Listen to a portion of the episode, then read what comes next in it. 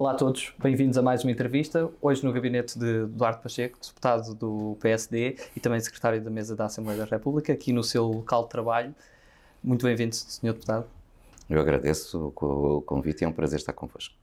E começando a falar da, da, sua vida, e temos aqui muitos assuntos para, para conversar, quais é que são as memórias que tem mais de crescer em Sobral Montagraço, em Torres Vedras? Memórias. Primeiro, que nós temos sempre memórias uh, felizes e, e, outras menos felizes, não é?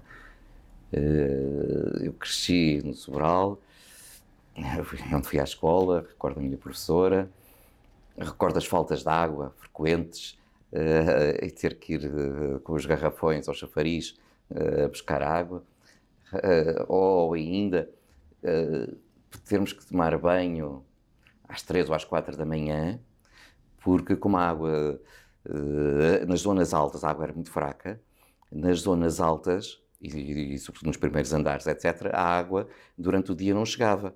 Só quando as pessoas estavam genericamente a dormir é que nós tínhamos água na torneira. Uh, e então tínhamos que aproveitar aquela hora em que as pessoas estavam normalmente a dormir, tínhamos o despertador para ir tomar uh, banho e depois poder uh, retomar. Claro que também tenho memórias de, dos colegas de escola Há algo que me, que marcou muito, eh, a morte da minha mãe. Já lá vão mais de 40 anos, mas foi um dia muito duro e, e também da política, claro. Desde muito jovem que me envolvi em política. E falando também em política, e não pude deixar de reparar na sua data de nascimento, como é que foi o seu décimo aniversário? Uh... alguma memória especial desse dia? Não percebi que, que havia algo, eh, o dia 25 de novembro, percebi que havia algo, porque não tive, não tive aulas, né? e portanto, e nós quando somos uh, miúdos, o facto de não ter aulas é logo um motivo de festa. Uh, e portanto percebi que havia algo que estava a passar. Mas uh, nós vivemos, a minha família viveu com, com muita intensidade a Revolução e o, e, o, período seguinte à Revolução. Eu acho que não é só a minha família, acho todo o país, todas as pessoas, porque claro, foram momentos de entusiasmo, de, de liberdade que, que, as pessoas não estavam habituadas eh, e, portanto, vivemos todos. Eh, uma festa política era uma verdadeira festa, independentemente de ser mais à esquerda ou mais à direita, eh, era uma alegria irmos defender aquilo em que nós acreditávamos. Uh, e, portanto, todo o ano 74, 75 foi, foi vivido com, com muita intensidade e eu vivia. Uh, meu pai sempre esteve muito ligado à política, uh, mesmo antes do 25 de Abril, e, portanto, nós vivemos aquele, aquele ano com muita intensidade e depois aquele dia, porque estávamos verdadeiramente preocupados se o país caminhava para uma nova ditadura. nós, democratas, que aquilo que estávamos a ver em 75 era o Partido Comunista a tentar uh, a apoderar-se do poder. Eu recordo que os americanos chegaram a dar uh, Portugal como perdido, uh, na altura para o Bloco de Leste. Mas, felizmente, os militares, a começar pelo general Yanes, o país deve-lhe isso, resolveram pôr um fim a essa deriva e retomar aquilo que era o princípio da Revolução que era voltar a, a tornar o país um país democrático, do estilo ocidental, com liberdade completa das pessoas escolherem quem queriam para, para governar. E quando decidi estudar economia, já tinha essa visão de um dia ingressar no mundo político? Não, não, não. Uh, aliás, eu hesitei muito. Eu hesitei muito. Primeiro, uh, eu fui para a economia porque gosto dos assuntos macro-políticos, sim, é verdade, macroeconómicos, essencialmente, mas sobretudo porque era muito bom a matemática. E, portanto, na altura não é? havia aquelas pessoas que odiavam matemática e iam para letras, ou gostavam de matemáticas e iam para ciências. Eh, mas entre a engenharia, que é uma coisa mais fechada, mais ligada às máquinas, vamos dizer assim, ou à economia ou à gestão, eu preferi clar, claramente a economia e vem, e vem de, dessa apetência pela matemática, onde eu tirava sempre boas notas e, aliás, das explicações de matemática até muito tarde, porque sempre foi uma área que, onde tive grande facilidade. Depois, como é que aparece o seu percurso profissional, nomeadamente em consultoria da empresa? Eu, na altura, quando estamos a falar dos anos 80, havia uma grande. Primeiro, estamos a falar ali no, no auge do cavaquismo, num período em que Portugal tinha aderido à União Europeia, a economia crescia nunca mais, a 4, 5% ao ano, nunca mais voltamos a crescer a esses, a esses valores. A vossa geração não sabe o que é isso. Eh, e, portanto, havia uma grande procura. Estávamos em pleno emprego. Nós estávamos ainda a estudar, fosse em que área fosse, e estavam as, as empresas financeiras, ou as consultoras, ou outras instituições, a, a, a tentar captar-nos. Eh, portanto, eu comecei a trabalhar no, num banco, na altura no BPA, depois Milênio, ainda estava a estudar. E não porque eu procurasse, foi, foi ao contrário, mas quer dizer, que era, mas foi assim, não, era, era genérico. Era genérico porque uh, a economia crescia a tal, a tal ordem que era necessário mão de obra e, portanto, eles iam às universidades, recrutavam os, os melhores alunos uh, e tentavam segurá-los de imediato. E, portanto, eu fui logo para a banca. Mas, rapidamente, constatei que não era aquilo que eu mais gostava, porque era muito focado eu estava num gabinete de análise financeira e, senti que não era aquilo que eu gostava, porque eu gosto muito do, do relacionamento humano. Uh, e, portanto, procurei uma alternativa e a alternativa foi uh, ir para a consultoria, onde Uh, hoje estamos com o cliente A, amanhã estamos com o cliente B, no outro dia estamos com o cliente C. Num dia estamos a fazer um plano estratégico para uma autarquia, no, no outro dia a fazer um plano de negócios para uma adega cooperativa, no outro dia uh, um processo de fusão de uma empresa petrolífera. E, portanto, com setores completamente diferentes, com pessoas uh, completamente diferentes, e, e isso é aquilo que eu gosto mesmo. E, portanto, já quando estive eh, fora da Assembleia mantive, uh, voltei à consultoria e volta e meia faço uma perninha porque gosto muito dessa, dessa área. E chegou a deputado em 1991, estávamos a comentar que está quase a fazer 30 anos é desse verdade. percurso aqui dentro. E o que é que sente que mudou dentro destas quatro paredes em quase 30 anos? É, mudou muita coisa. Não é? Mudou, quer do ponto de vista logístico, quer do ponto de vista político, o, Parlamento evoluiu. Eh, por um lado, houve uma diminuição do número de deputados, eram 250, passámos a 230. Por outro lado, eh, ampliamos eh, as instalações. Quando as pessoas rapidamente se esquecem, a Torre do Tombo, os arquivos do Estado, estavam aqui dentro do Palácio. O PSD, nos tempos da maioria do professor Cavaco, que tinha, portanto, maioria absoluta, uh, portanto, mais de 130 deputados, tinha direito a duas salas. Uh, e eu costumo dizer, éramos obrigados a conviver muito, porque estavam 70, 60 deputados por sala. Uh, era uma mesa no meio, com telefones fixos, não havia telemóveis. É preciso pensar assim, estamos, nessa, estamos na pré-história.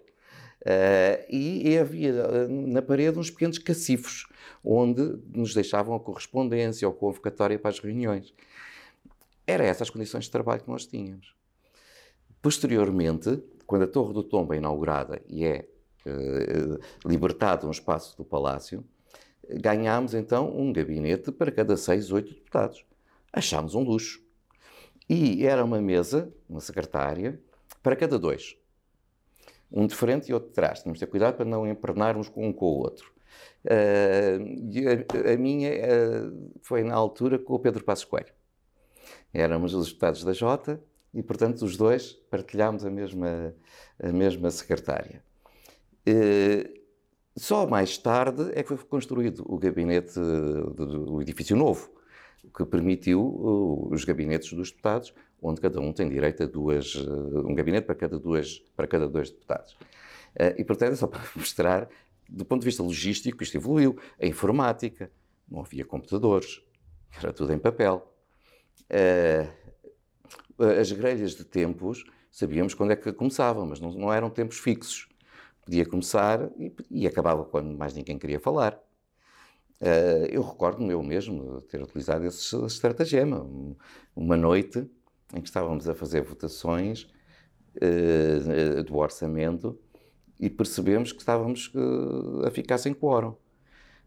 E, portanto, eu tive que estar a falar enquanto os colegas que já tinham ido para casa foram chamados e regressaram antes que alguém pedisse a contagem de quórum e portanto eu só me calei quando, quando foi dado sinal que já, que já havia quórum e que o perigo de, ser interrompida a sessão tinha desaparecido. Ora bem, isso hoje era impossível, porque hoje há grelhas de tempos, cada um tem um tempo definido para falar, não pode fazer discursos de, de horas à Fidel Castro. Uh, portanto, do ponto de vista humano, também evoluiu muito também evoluiu muito, eh, porque há, de algum modo, o relacionamento entre as pessoas eh, não é tão forte. Eu sinto isso. Sobretudo, porventura, no meu partido, eh, talvez pelo facto das pessoas, de facto, terem os seus gabinetes. E, portanto, estamos, estamos mais isolados. É diferente quando temos todos que conviver, porque estamos juntos. E, por outro lado, eh, e finalmente, este período de, de, pandemia, que foi o culminar da cereja do bolo das transformações completas. Há, se calhar há dois anos, uh, o, o, perigo que, que, nós podíamos ter de uma notícia na comunicação social é que havia um plenário com poucos deputados presentes. Hoje, havia, houve reportagens em que era ao contrário, é que havia deputados a mais presentes, uh, tendo em conta as regras de confinamento. Isto só prova como a pandemia veio alterar por completo o, o, o, o pensamento geral. Uh, uh, só para ver estas evoluções todas, o trabalho das comissões mudou muito. Aqui talvez porventura para pior. Porque antigamente elas não eram transmitidas pelo canal Parlamento, pela RTV. E, e, e, os senhores jornalistas muitas vezes não estavam presentes. Era muito mais fácil se chegar a entendimentos. Hoje, muitas vezes, as pessoas, quando estão a falar, estão a falar não para o colega está em frente, mas para para o jornalista ou para o canal de televisão que está a transmitir. E, portanto, o trabalho produtivo de procurar uma solução Uh, podendo estar todos de acordo com o fim, vamos encontrar aqui uma solução que não é a minha nem é a sua, é um meio termo. Uh, hoje é mais difícil, porque uh, depois o título é PSD cedeu, ou o PS recuou, ou a CDU perdeu. E, e, as pessoas não gostam de ver estes títulos. Enquanto que antes, como não havia esta, essa mediatização, ai, mediatização. Precisamente do trabalho da Comissão, não estávamos presos a isso. a solução é boa. Então, se é boa, é boa, tanto me faz se, é, se era a minha ou, ou, ou, se é a sua. Uh, vamos embora. E, portanto, nem tudo foi pela positiva. Mas mudou muito em 30 anos. E qual é que foi o momento mais marcante que viveu aqui dentro?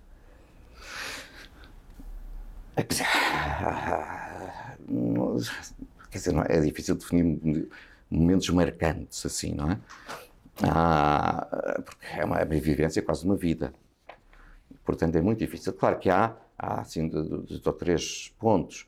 Há um que é o, o dia da tomada de posse, a primeira vez, em que um miúdo uh, com 25 anos entra uh, naquilo que só, só conhecia pela televisão e vê a cara das pessoas dizer, dos barões do regime. Uh, e disse assim, eu estou aqui no meio deles, eu sou um deles agora. Uh, quer dizer, é um momento, é um daqueles dias que, que nos marca para sempre. Uh, depois, tudo o resto eu achei normal, ganhar e perder. Fomos, uh, fui apoiante do partido, de, de, do partido do governo e, e, e do partido da oposição sem stress nenhum, porque é regra normal da democracia. Um momento marcante foi logo a seguir, porventura, não é logo a seguir, quer dizer, talvez com a imensa força, o que aconteceu em 2015, com o facto de, pela primeira vez, uh, o, o partido que ganhou as eleições não governar. E isso uh, foi uma alteração muito significativa ao modus faciente do Parlamento pelos dois lados. Eu não gostei muito, não gostei de nada. Não é não, é, não, é não gostar de, do que aconteceu, nem de um lado nem do outro. Quer dizer, de, de um, houve quase que uma ruptura. As pessoas deixaram de se falar. Uns, eh, nomeadamente os do PSD, CDS, porque estavam-se a sentir roubados. Nós ganhámos as eleições, foi sempre assim durante 40 anos. O PS ganhou N vezes sem maioria absoluta. Uh, engenheiro Guterres, o Dr. Mário Soares, o, o engenheiro Sócrates, ganhou sem maioria absoluta e nós deixámos-lo governar. E agora que nós ganhamos sem maioria absoluta, vocês fazem-nos isto? a sensação de roubo. Por outro lado, também, portanto, a um lado aqui uma crispação do parte do PSD e CDS. E do outro lado também uma grande arrogância de dizer nós retirámos-los do poder. E quase, quase com vontade de espezinhar.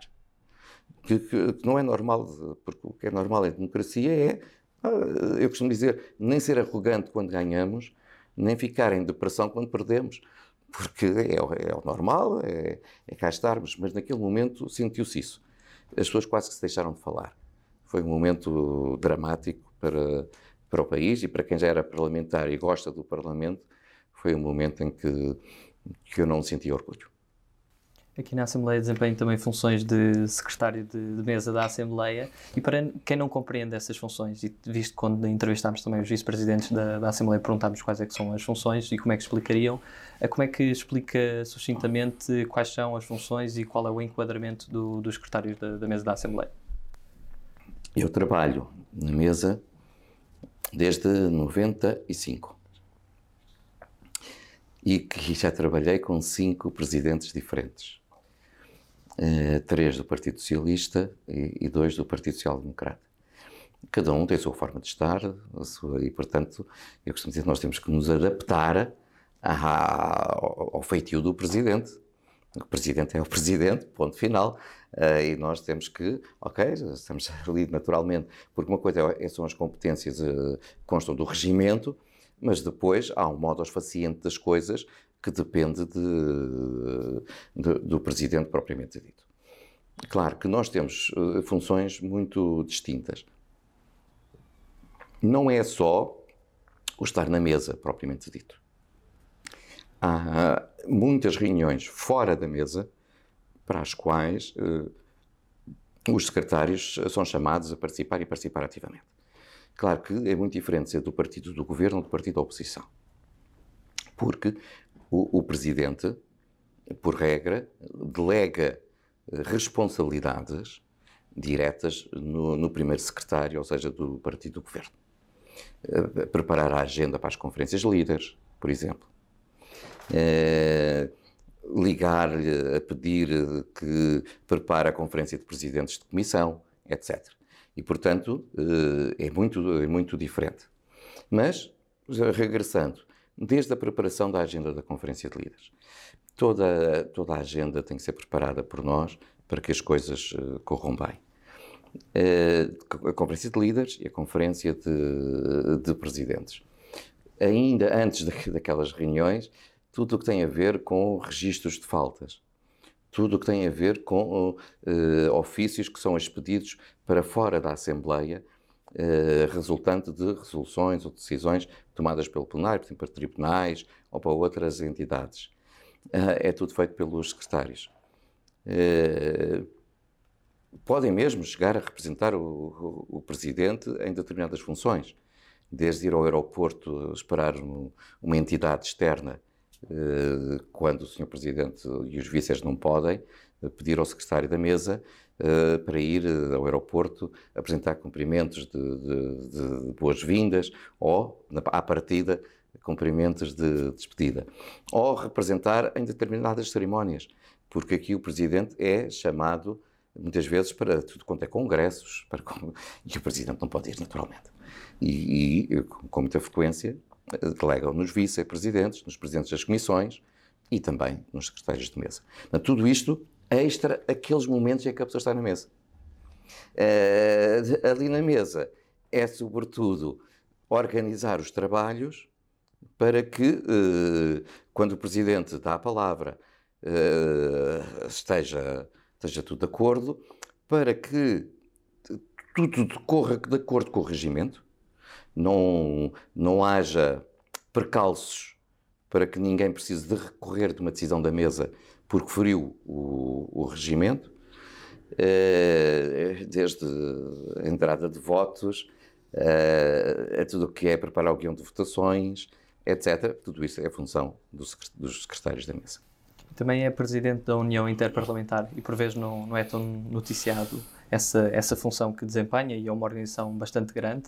Como é que foi todo esse processo eleitoral? Eh, foi um desafio muito, muito interessante e, e eu tenho que agradecer, em primeiro lugar, ao Presidente Ferro Rodrigues ter uh, proposto o meu nome para, essa, para esse desafio. Uh, a União Interparlamentar é uh, a mais antiga organização multilateral do mundo. 130 anos. É anterior à Sociedade das Nações e anterior à, às Nações Unidas, portanto, que estão a completar 75 anos. Uh, nasceu no século XIX, já, já ultrapassou três séculos. A União Interparlamentar já recebeu dois prémios Nobel da Paz por aquilo que conseguiu fazer em juntar uh, povos e parlamentares uh, na resolução de conflitos. E, portanto, é uma organização que envolve mais de 170 parlamentos no mundo inteiro. De parlamentos, o que significa que nem todos são uh, democraticamente eleitos, como, nós, como é o nosso, porque a União Interparlamentar aceita que uh, os parlamentos, de acordo com a Constituição do seu país. Se a Constituição de um país diz uh, que o Parlamento é constituído por pessoas nomeadas pelo rei, esse é o Parlamento daquele país, ponto final. E nós não vamos dizer, ou, não vamos interferir nos assuntos internos. Dizer, ah, não senhora, este Parlamento não presta porque não foi eleito. Não. Se está de acordo com a Constituição, temos que o respeitar.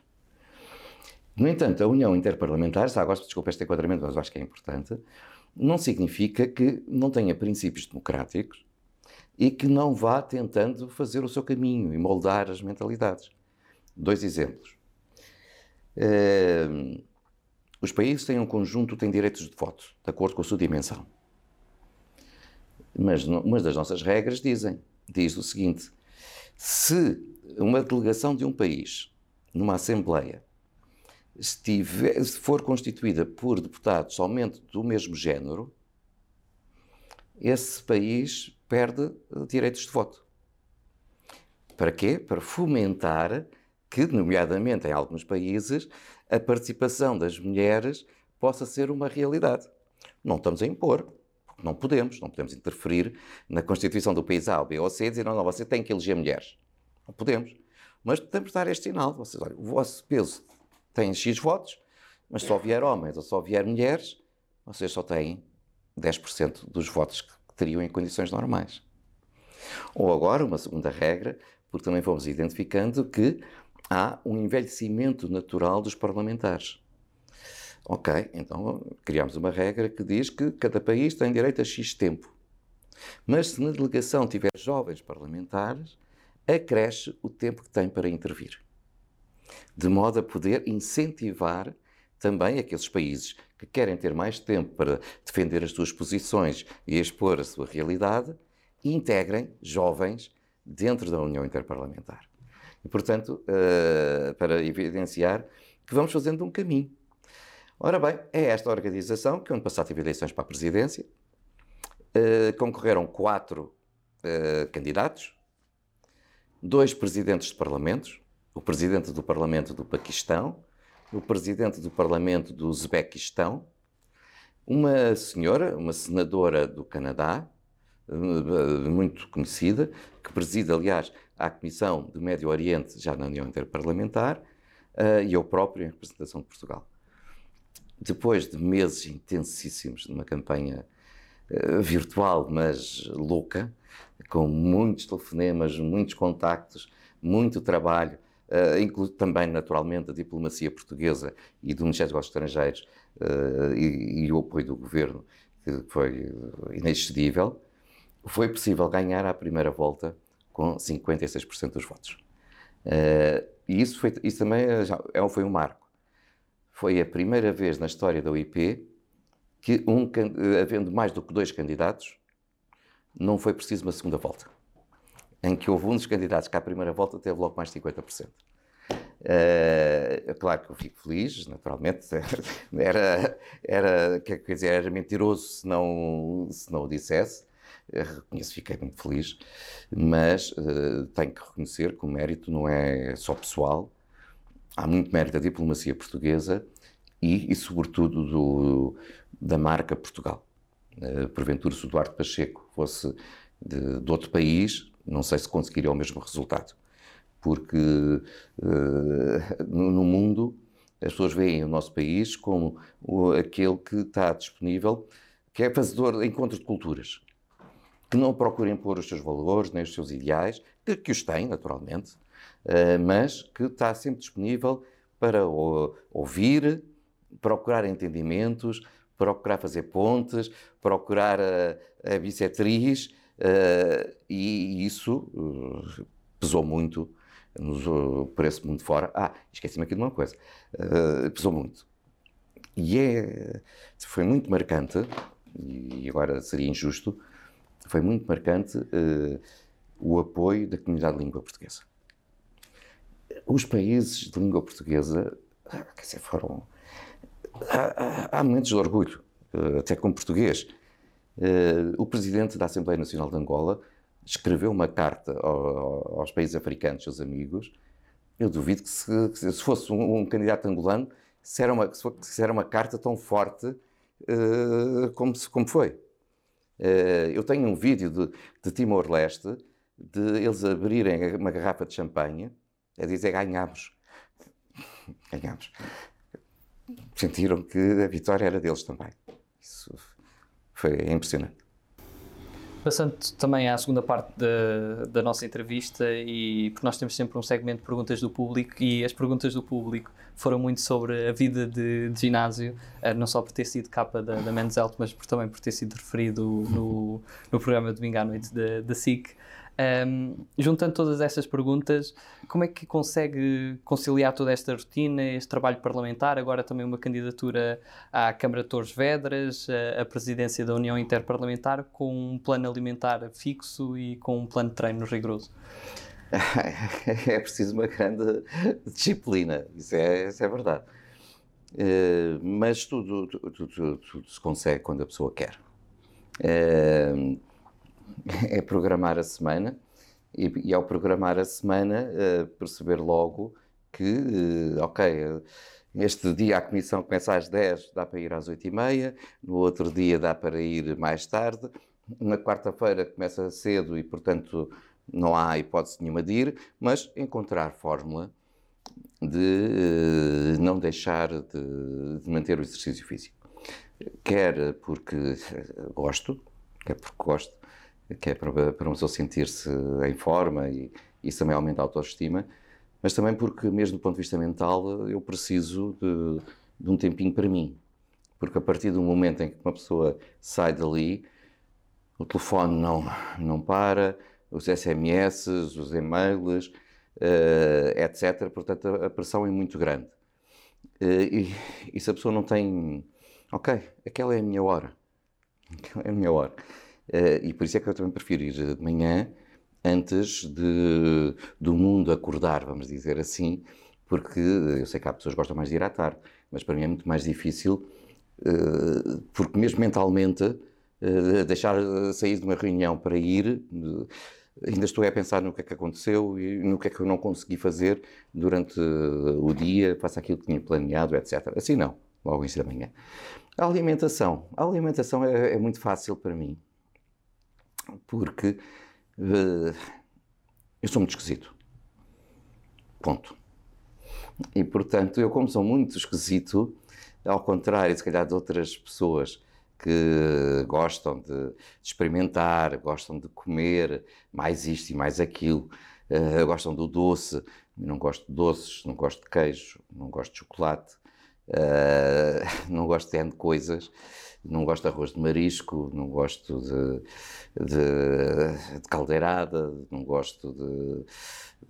sei lá, tanta coisa. É mais fácil dizer quase o que gosto. E o gosto é muito simples: é uma coisa grelhada com sal uh, e um arroz ao lado ou um esparguete sem molhos. Não ponham um molho que já estragaram tudo. Uh, e portanto, uh, aquilo que se calhar para algumas pessoas é um sacrifício, para mim não. O, o sacrifício é o contrário. E muitas vezes acontece, até em jantares oficiais, em que eu direi que passo fome, porque naturalmente não, não escolhi. E, e, não é porque, porque quer dizer, nenhuma dieta fica estragada ou nenhum regime fica estragado se um dia a pessoa comer uma coisa fora do que está normal. É por simplesmente por não gostar. E, portanto, ok, faço, mexo no prato, uh, a simular que estou a comer, uh, mas, e depois logo tento comer qualquer coisa quando uh, acaba a refeição. Portanto, não, não, é, não é difícil. Mas o principal é a persistência. E, e a importância do exercício físico. Eu, eu, eu, recordo que nós temos altas taxas de uh, obesidade, nomeadamente infantil, que está a crescer. A principal causa de morte em Portugal são doenças ligadas ao coração. Uh, falamos do Covid, claro que é dramático. Falamos do cancro, claro que é, é a doença que ninguém quer uh, sequer sonhar que possa ter. Mas aquilo que causa uh, o principal uh, número de mortes em Portugal são doenças cardiovasculares. E aí sabemos que uma vida saudável não é uma questão de dois meses, mas uma vida saudável uh, pode evitar muitos desses problemas. Pode-me dizer, significa que então vou viver até aos 100 anos? Não, acho que não, nem de perto nem de longe. Mas direi o seguinte: é que tal e qual como a conduzir um carro. Nós sabemos que se formos na autoestrada a 120, podemos ter lá mesmo um acidente. Mas a probabilidade de ter é menor do que se eu for a 200. Aqui é a mesma coisa. Não é o facto de ter uma vida saudável que me garante que nunca irei ter problemas de saúde. Poderei vir a ter naturalmente. Mas se calhar a probabilidade de os ter é menor do que se eu bebesse álcool, se tivesse uma alimentação com mais gordura, uh, etc. E, portanto, se, todos nós, porque isto não é. Ah, se todos nós eh, tivéssemos este cuidado, eh, porventura eh, atingíamos aquilo que é depois a nossa velhice, onde todos desejamos chegar, com, com melhor qualidade de vida. E qual é o deputado que acha que está mais perto da sua forma física?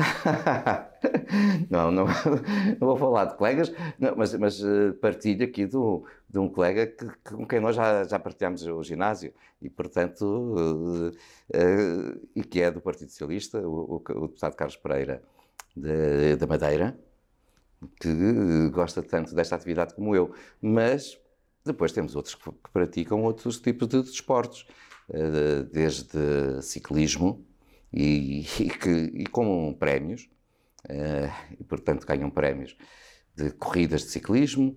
Há, tinha um colega que deixou funções que, que era de karaté. Uh, temos outros, como o CDS, o Pedro Mota Soares, uh, que, ou, ou o Leitão Amaro, que fizeram meia maratona várias vezes. Portanto, há muitos, há muitos colegas que, felizmente, mantêm a prática do exercício físico e quanto isso é importante para, para a sua vida, só, para, sua, para o seu corpo e para a sua mente, para estarmos depois preparados para os debates. Passando ao, ao nosso segmento de, de escolhas, e proponho aqui várias escolhas. A primeira que lhe proponho é entre humildade e ambição. Humildade. E entre cães e gatos? Gatos. Tenho dois. A Kira e o Ronaldo. Kira e o Ronaldo. Sagres ou Superwalk? Uh, nenhuma. Carnaval ou Páscoa? Páscoa. Viadutos ou pontes? é talvez pelo viaduto ou pelo nome. e fazem muitas referências ao, facto de, de, comparações desde a sua infância de, com o nome do Arte Pacheco. Uh, sobretudo quando eu estava na Deloitte, a que a Deloitte uh, tinha os escritórios eram nas Amoreiras, na Avenida Engenheiro Eduardo Pacheco. E, portanto, quando eu disse, olha, pode-me enviar qualquer coisa para Duarte Pacheco, sim, já sei que é, esse é o nome da rua, mas o seu nome, Duarte Pacheco. É, portanto, havia ali uma grande confusão entre as pessoas para dizer que era para enviar para o Duarte Pacheco, para Duarte Pacheco, para a Avenida Engenheiro Duarte Pacheco. Isso, volta e meia, era motivo de conversa. Ricardo Aruz Pereira ou Hermano José? É o Ricardo Aruz Pereira. Como é que se queimam as gorduras do Estado? não, não, se pode pôr o Estado a correr, mas, mas podia-se queimar muita gordura do Estado se nós conseguíssemos, sem debate político, eh, voltando à história das comissões, porque o, o, problema é quando se quer cortar uma gordura e alguém começa logo a dizer alto lá. Todos nós achamos que deve ser, mas é a gordura do vizinho, não é a nossa. E, portanto, isto o ideal era com o entendimento. Uh, e, e, por essa via era muito por forma de consenso. E por forma de consenso, eu acho que se conseguiria cortar algumas gorduras que são claramente ineficiências do Estado, a burocracia que não interessa a ninguém, mas que consome dinheiros públicos. E isto é já para não dar o exemplo da doutora Ferreira Leite, que com a sua franqueza habitual, quando Ministra das Finanças, ela extinguiu não sei quantos institutos públicos e perguntaram qual foi o critério e ela respondeu nenhum.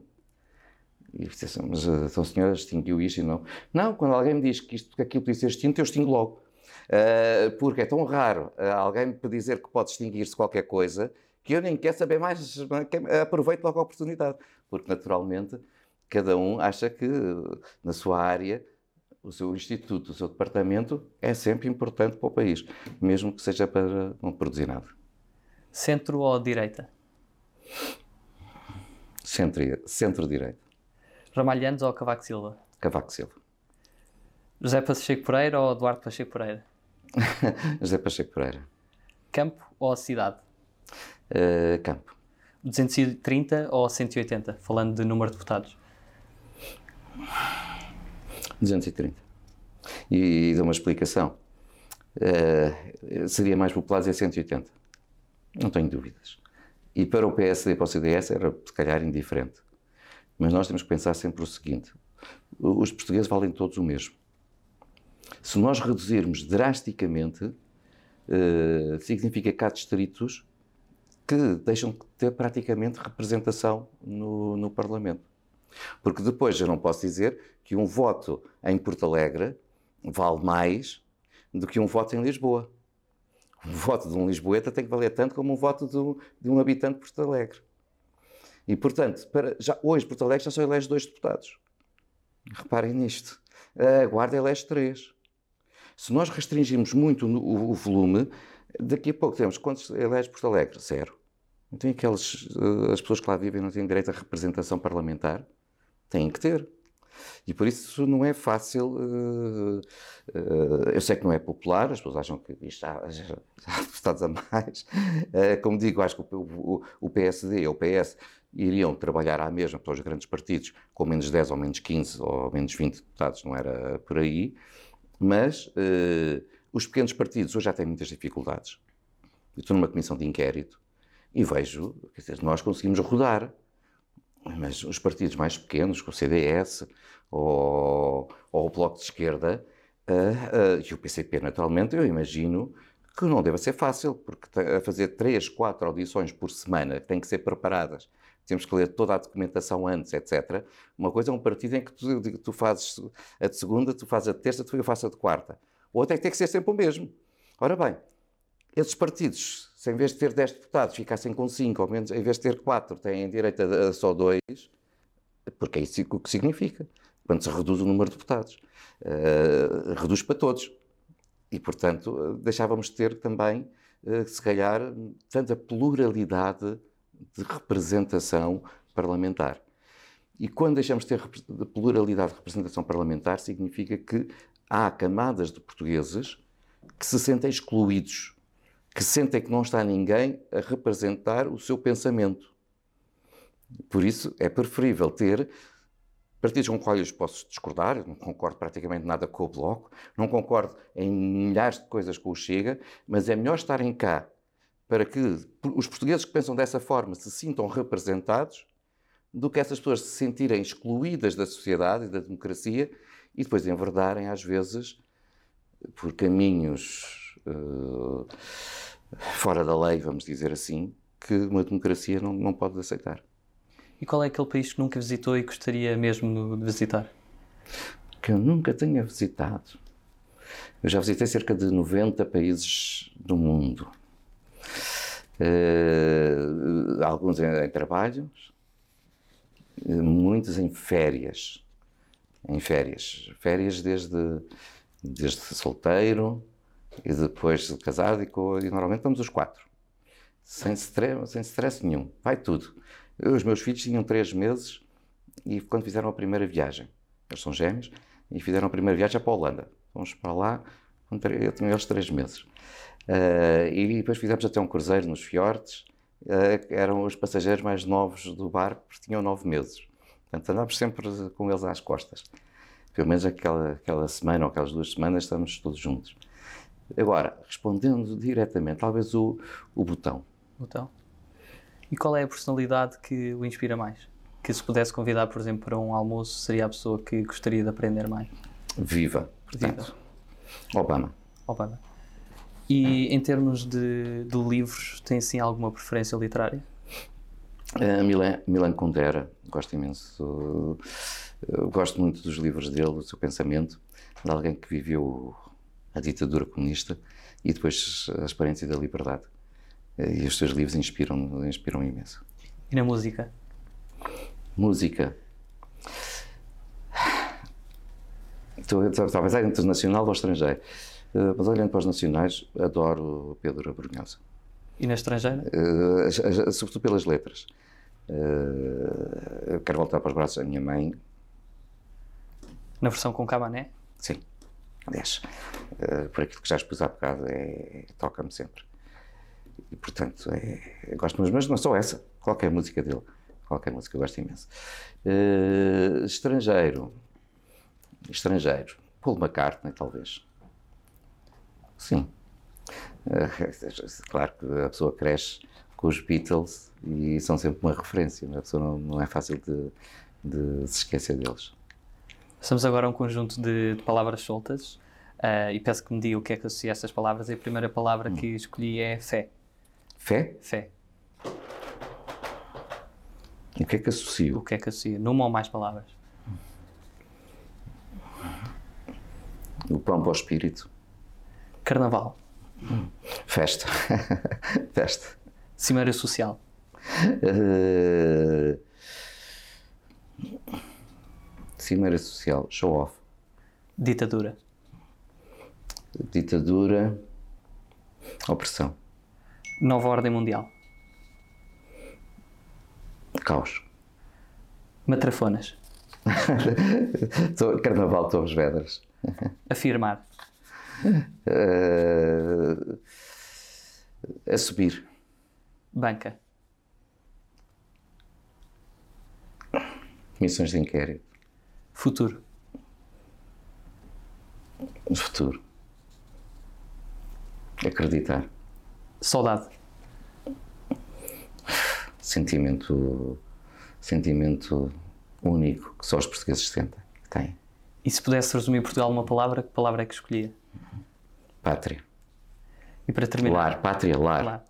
Eu acho que. Que tem esse próprio significado, a palavra pátria. É, quer dizer, é, é incrível uh, aquela sensação de quando entramos no. Podemos estar fora, mas eu, eu sinto o facto de entrar na, num consulado ou numa embaixada portuguesa em qualquer canto do mundo e parece que estamos, já, já sentimos ali qualquer coisa, já estamos em casa. E para terminar, que mensagem é que gostaria de deixar a todos os portugueses? Uh, em primeiro lugar, uh, permitam-me que diga que eu tenho muito orgulho em ser, em ser deputado. Gosto, gosto. Fui convidado às vezes para outros cargos e nunca aceitei, porque tenho muito orgulho. Acredito muito na democracia representativa. Acredito, sou um democrata por, por coração, por, por vocação, talvez por ter vivido o 25 de Abril, e portanto acredito que é preciso uh, cada um defender aquilo em que acredita, com tolerância pelo outro, com respeito pelo outro. Eh, eu nunca critiquei pessoalmente nenhum dos meus adversários. Nunca. Acho que são pessoas que acreditam tanto nas suas ideias como eu acredito nas minhas. Uh, e, portanto, eu, eu tenho muito orgulho em estar aqui, em estar a representar uma região, a região Oeste, em procurar de, de dar um contributo, por pequeno que seja, para que o meu país tenha um futuro melhor e ajudar a resolver alguns do, dos seus problemas. Eh, se isso é bem feito ou não, a avaliação depois caberá a cada um.